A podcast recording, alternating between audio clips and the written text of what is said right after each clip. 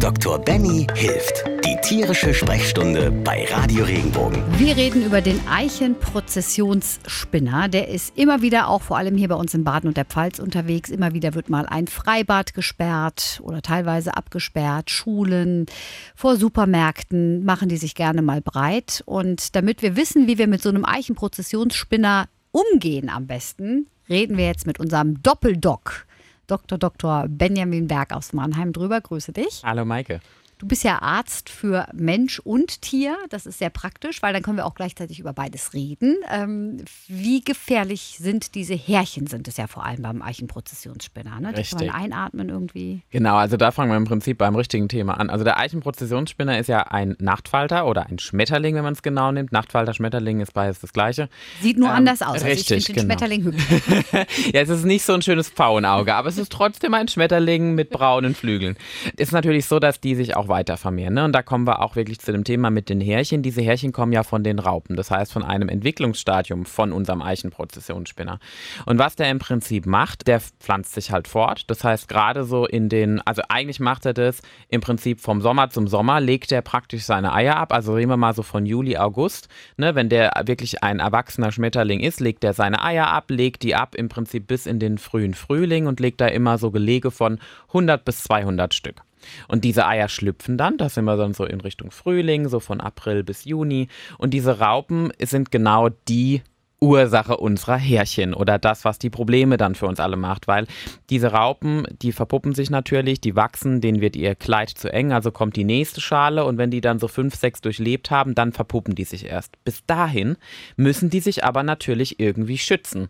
Das heißt, diese Haare sind eigentlich nur ein Schutzmechanismus, die wandern ja auf der Eiche oder der Hainbuche entlang, haben da auch diese Farbgebung immer so in 50 bis 100er Schwärmen. Wenn dann natürlich da ein Fressfeind kommt, dann werden diese Haare abgeschmissen die so einen kleinen Widerhaken haben und dann fangen die im Prinzip an, zu Reizungen zu führen, weil die auch ein Nesselgift haben. Funktioniert das denn oder gibt es irgendwelche Tiere, die den wirklich zu Leibe rücken können? Also natürlich Vögel sind so das Klassische, ne? also sowas Mhm. wie Elster und Co., die finden natürlich Raupen total schmackhaft und auch kleinere Vögel.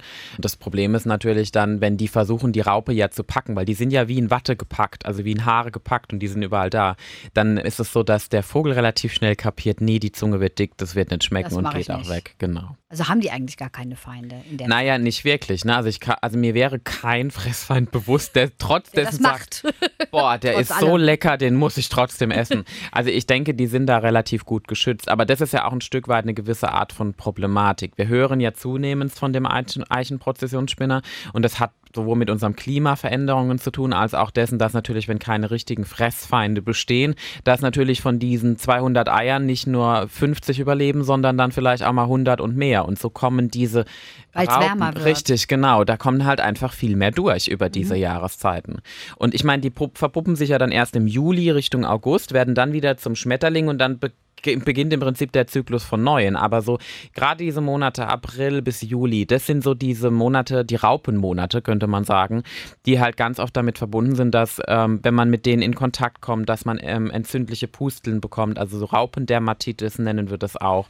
Oder dass wenn man das natürlich einatmet, diese Haare werden auch mal abgeworfen, ohne dass es einen Grund gibt direkter Natur, dass man dann auch Atemprobleme und sowas bekommt. Was mache ich denn dann, wenn ich das merke? Natürlich beim, beim Kind, bei einem Teenie. Es kann ja jeden treffen. Also ich meine im Richtig. Freibad oder so, äh, jede Richtig. Altersklasse. Was, was mache ich denn dann? Also grundsätzlich ist Oder auch beim keine, Tier ist das genau beim Tier ist natürlich sehr ähnlich. Also beim das, das Tier hat natürlich das Gute, dass die Oberfläche anders ist. Ne? Also das, das, beim Tier sind die Haare, beim Menschen halt nicht. Das heißt, wenn man das so ein bisschen auch separiert, grundsätzlich führt es meistens so diese Haare, die setzen sich dann auf der Haut fest, bilden im Prinzip da so einen Widerhaken und dann kommt eine Entzündungsreaktion. Das heißt, dann kommt so eine lokale Schwellung, also diese Pustelbildung und dieses Rötliche, was dann juckt. Beim Hund ist es eher unwahrscheinlich, zumindest an den Oberflächen, außer es ist ein Nackthund, aber weil die ja meistens die Haare haben und dann setzen sich das im Fell rein. Ist aber dann auch gefährlich, weil wenn der Hund sich putzt oder also wirklich abschlägt, dann hat das in der Zunge. Das heißt, der Hund hat meistens das Problem, dass das eventuell auch die Schleimhäute bekommt oder die Flächen, mit denen er agiert, auch mit den Pfötchen. Die Pfötchen sind trotzdem gut geschützt wegen den Ballen. Ähm, bei Katzen habe ich es noch nie gesehen, kann aber auch vorkommen. Aber der Mensch ist halt einfach ein Stück weit ungeschützt. Ne? Das heißt, wenn sowas passiert, sowohl beim Hund als auch beim, beim Menschen, also beim Menschen mal vorweg, macht es natürlich immer Sinn, solche Bereiche zu meiden. Es möglichst der Stadt zu melden, wenn man sowas feststellt, dass das zunimmt. Und wenn es wirklich passiert ist, sofortiger Kleidungswechsel, also wirklich ähm, alles, wo diese Härchen drauf sind. Am besten äh, sich direkt duschen, wenn man extrem stark damit in Kontakt kam, mit so einem ölhaltigen Produkt, also Babyöl, Shampoo oder sowas, weil damit kann man das ganz gut aus der Haut lösen. Auch was Beruhigendes. Wenn das aber überhand nimmt, man wirklich merkt, also die Haut, die juckt, die schwillt, dann sollte man schon wirklich einen Arzt mal konsultieren. Wenn ich jetzt sowieso Allergiker bin, was rätst du, was man da dabei haben sollte? Also es ist so, wenn ich ein grundlegender Mensch bin, der ja auf alles reagiert, was eigentlich ja gar nicht böse ist, so der Allergiker in dem Sinne, dann ähm, sollte man schon immer so, es gibt sogenannter EpiPen, heißt der. Ähm, also es gibt im Prinzip so ein Pen, der hat Cortison in sich für die starken Allergiker, dass wenn irgendwas passiert, dass man sich das Cortison spritzen kann. Das Cortison wirkt abschwellend, aber auch dann muss man natürlich trotzdem zum Arzt, dass man diese Reaktion aufhält.